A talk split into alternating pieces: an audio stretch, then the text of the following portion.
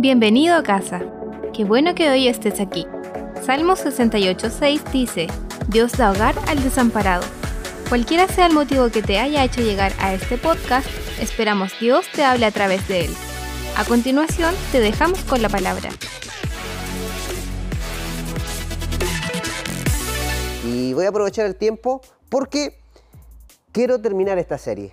Hoy es el último domingo del mes y cuando comenzamos este el nuevo mes, comenzamos también la nueva serie que le pusimos por nombre Una iglesia al estilo samaritano.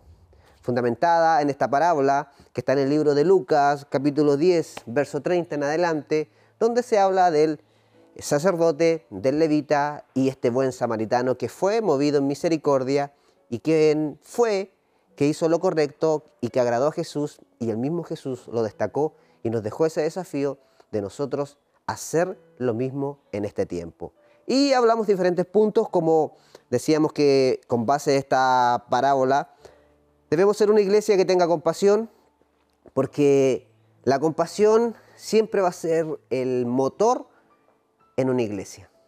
Y si nosotros vamos a la Biblia podemos ver que, que en el ministerio de Jesús siempre la compasión fue su motor, fue lo que lo movía. Y eso debe estar siempre en una congregación, debe estar siempre en una iglesia lo que es la compasión. Y hablamos mucho de ello, como Jesús siempre fue movido en compasión. Decíamos también a la semana subsiguiente que es una iglesia que se pueda también mostrar cercana. Nuestro modelo es Jesús y siempre Jesús se mostró cercano y sobre todo a aquellas personas que estaban alejadas de Dios, a esos, no sé, extranjeros, eh, estaba en bares, eh, comía con pecadores y, muchos lo criticaban, pero Jesús vino a mostrarse cercano a la humanidad y eso nos bendice tanto. Y eso nos inspira y es lo que nosotros queremos también hacer. Y decíamos también la semana pasada una iglesia que, que pueda curar heridas. Y la Biblia habla de que Dios quiere, por supuesto, sanar nuestro corazón quebrantado y también curar nuestras heridas. Y ministrábamos durante todo este mes todos estos temas que sin duda son de mucha, eh, mucha bendición, inspiración para este tiempo. Y decíamos que el refugio que abra esta parábola representa la iglesia, donde nosotros debemos estar y encontrar todo esto que te acabo de nombrar. Y nos queda el último punto. Este último punto es una iglesia que invierta en las personas. Y para que una iglesia pueda invertir en las personas, tiene que haber generosidad. Y quiero ir a la Biblia de inmediato, vamos a este versículo o este capítulo que quiero hablar, que está en el libro de Segunda de Corintios, capítulo 9, verso 6 en adelante, porque hoy día vamos a hablar de generosidad. Y voy a leerlo, y quiero que me ponga atención. Y dice así, recuerden esto, el que siembra escasamente, escasamente cosechará, y el que siembra en abundancia, en abundancia cosechará. Cada uno debe dar según lo que haya decidido en su corazón, no de mala gana, ni por obligación, porque Dios ama al que le da con alegría. Y dice, y Dios puede hacer que toda gracia abunde para ustedes, de manera que siempre, dice, en toda circunstancia tenga todo lo necesario y toda buena obra abunde con ustedes, como está escrito. Repartió sus bienes entre los pobres, su justicia permanece para siempre. El verso 10 dice, el que le suple semilla al que siembra, también le suplirá pan para que coma.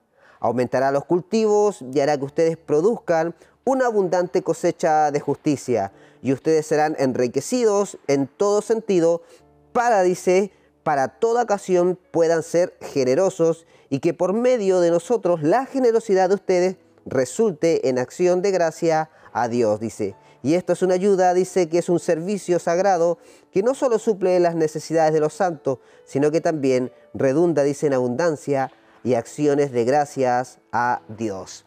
Palabra de Dios, la vamos a dejar hasta ahí y quiero orar por ello. Padre, te doy muchas gracias por este tiempo, gracias por esta iglesia en línea, gracias por los que hoy se congregan también de esta manera, a los cuales hoy día nosotros podemos llegar. Yo te doy muchas gracias por este tiempo. Bendice esta palabra, dame gracia, úsame Señor con palabras para este tiempo, para poder Señor compartir estos principios. En el nombre de Jesús, amén y amén. Generosidad, qué importante es la generosidad como hijos de Dios, como cristianos, y no solamente como personas individuales, sino que también como iglesia. Recordemos que en la parábola del buen samaritano, este hombre dice que curó sus heridas, pero luego lo llevó a un refugio para que lo cuidaran. Y le dice a este dueño, todo lo que quede en deuda, a mi regreso yo lo pagaré. Y eso habla de invertir en las personas. Y para que alguien pueda invertir en las personas, debe haber generosidad. Y por eso, aprovechando estos pocos minutos, quiero rápidamente compartirte tres principios sobre la generosidad. Y la primera es, es que la generosidad le da propósito a lo que tengo. Repito, la generosidad le da propósito a lo que tengo. Si nosotros ponemos otra base bíblica en el libro de Lucas, capítulo 12, verso 15 en adelante, dice, luego miró Jesús a los que estaban allí y les dijo, no vivan siempre con el deseo de tener más y más, no por ser dueños de muchas cosas, se vive una vida larga y feliz. Muchas veces nosotros solamente trabajamos y trabajamos y queremos tener más y queremos tener más y pensamos que eso nos va a hacer muy felices en toda la vida y sí puede ayudar, pero el Señor nos dice y nos enseña en la palabra que nosotros, que cuando pensamos de esta manera, somos necios. También hay una parte de la Biblia que dice, no seas necio, dice, o sea, no sabes lo que va a ocurrir el día de mañana. Y, y hay veces que nosotros corremos tanto por cosas equivocadas y, de repente caemos en esta tendencia de correr por generar, por el dinero, y empiezas a hacer del dinero tu Señor. Y ahí es donde nosotros debemos de tener cuidado, porque no está mal generar recursos, no está mal trabajar horas extras, no está mal ponerle mucho empeño a nuestro negocio, a nuestro emprendimiento, pero nosotros no solamente podemos de correr por el dinero, porque cuando tú crees que el dinero es el propósito de tu vida, comienzas a pasar demasiado tiempo en algo que no es un propósito en sí mismo. Porque si no, dice que el dinero es un medio para llegar al propósito. Tu recurso es un medio para que tú puedas usar y eso te pueda llevar a tu propósito. Repito, el dinero es el medio para alcanzar el propósito, no es el propósito en sí. Tu propósito no solamente es, es producir dinero, es importante hacerlo, trabajar, generar, inventar, negocios, pero el dinero debe ser el, medio para alcanzar al propósito. Fíjate que hay una frase que dice, el dinero es un grandioso siervo, pero también es un terrible señor. También es un terrible señor.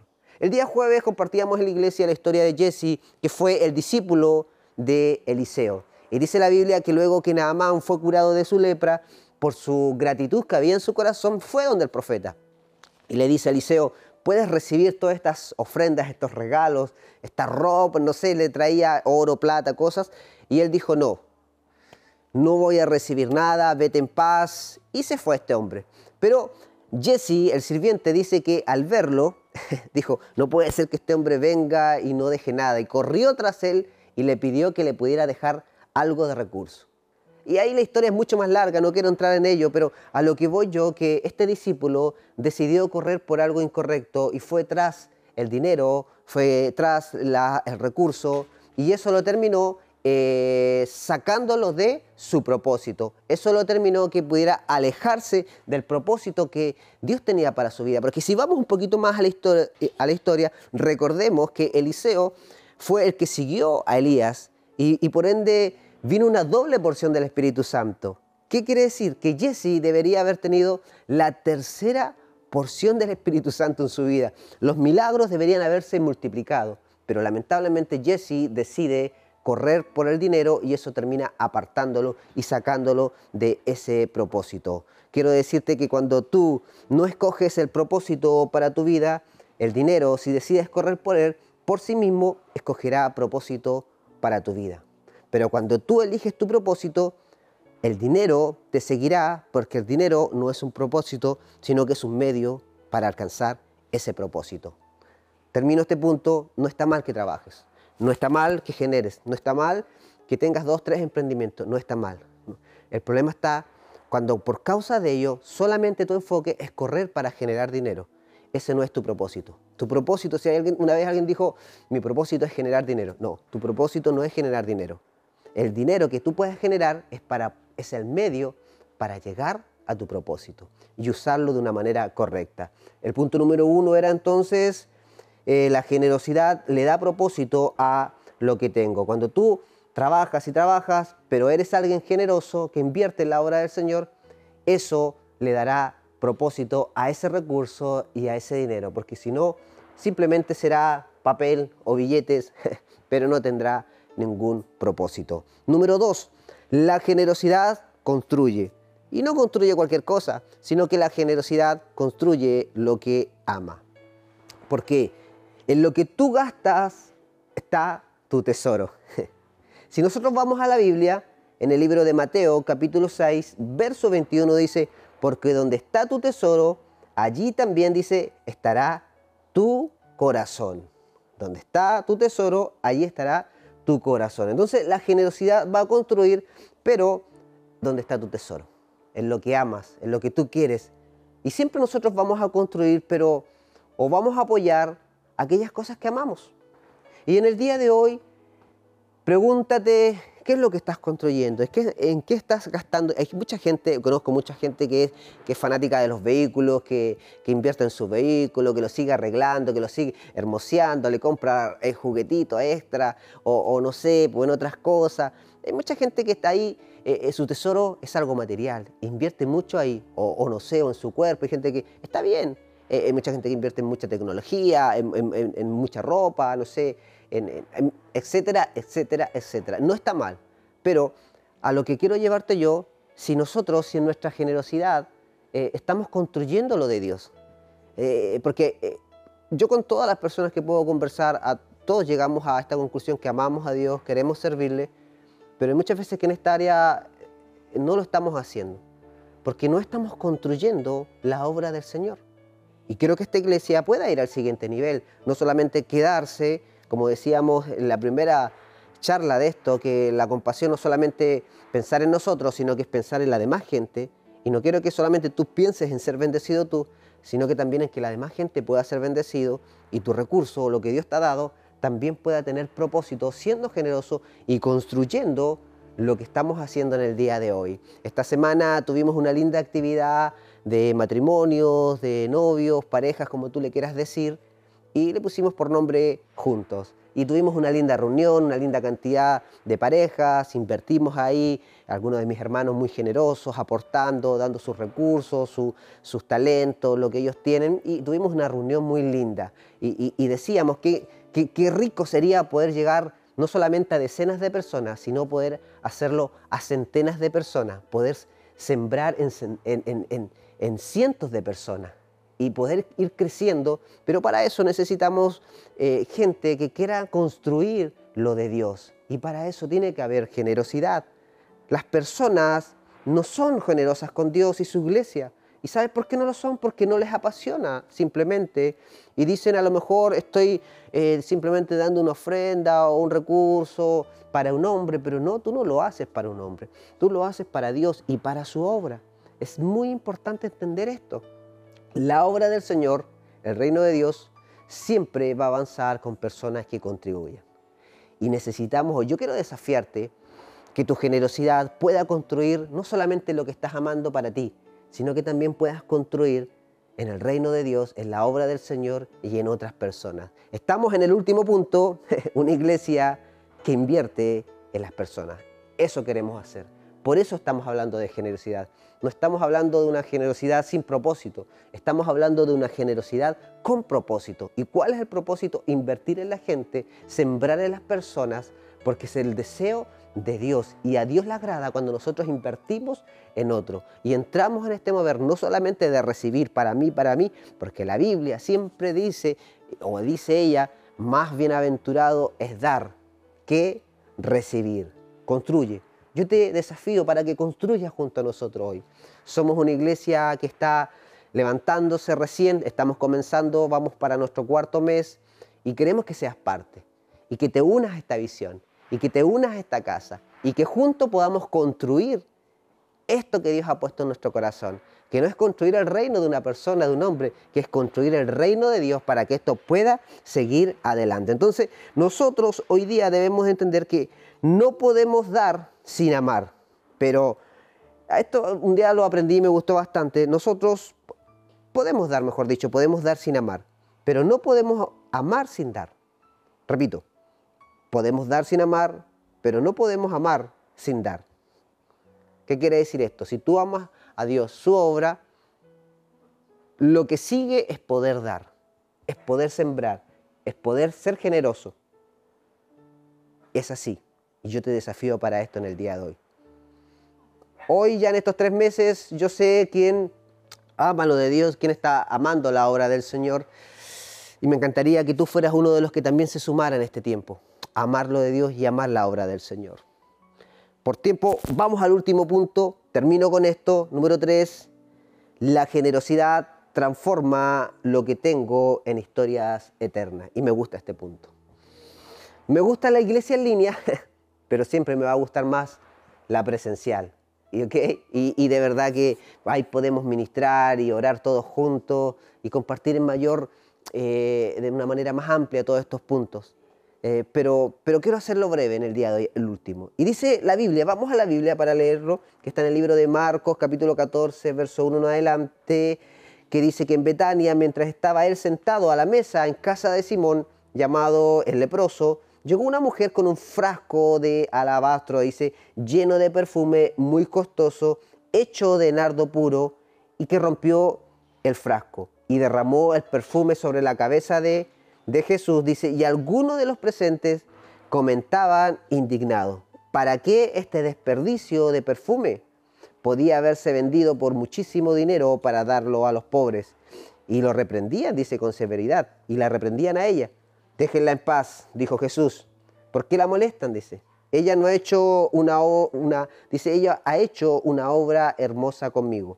A los pobres siempre los tendrán con ustedes y podrán ayudarlo cuando quieran, pero a mí no me van a tener siempre. Ella hizo lo que pudo, ungió mi cuerpo de antemano, dice, preparándole para la sepultura, y les aseguro que en cualquier parte del mundo, ponga atención, en cualquier parte del mundo donde se predique el Evangelio, se contará también en memoria de esta mujer lo que ella hizo.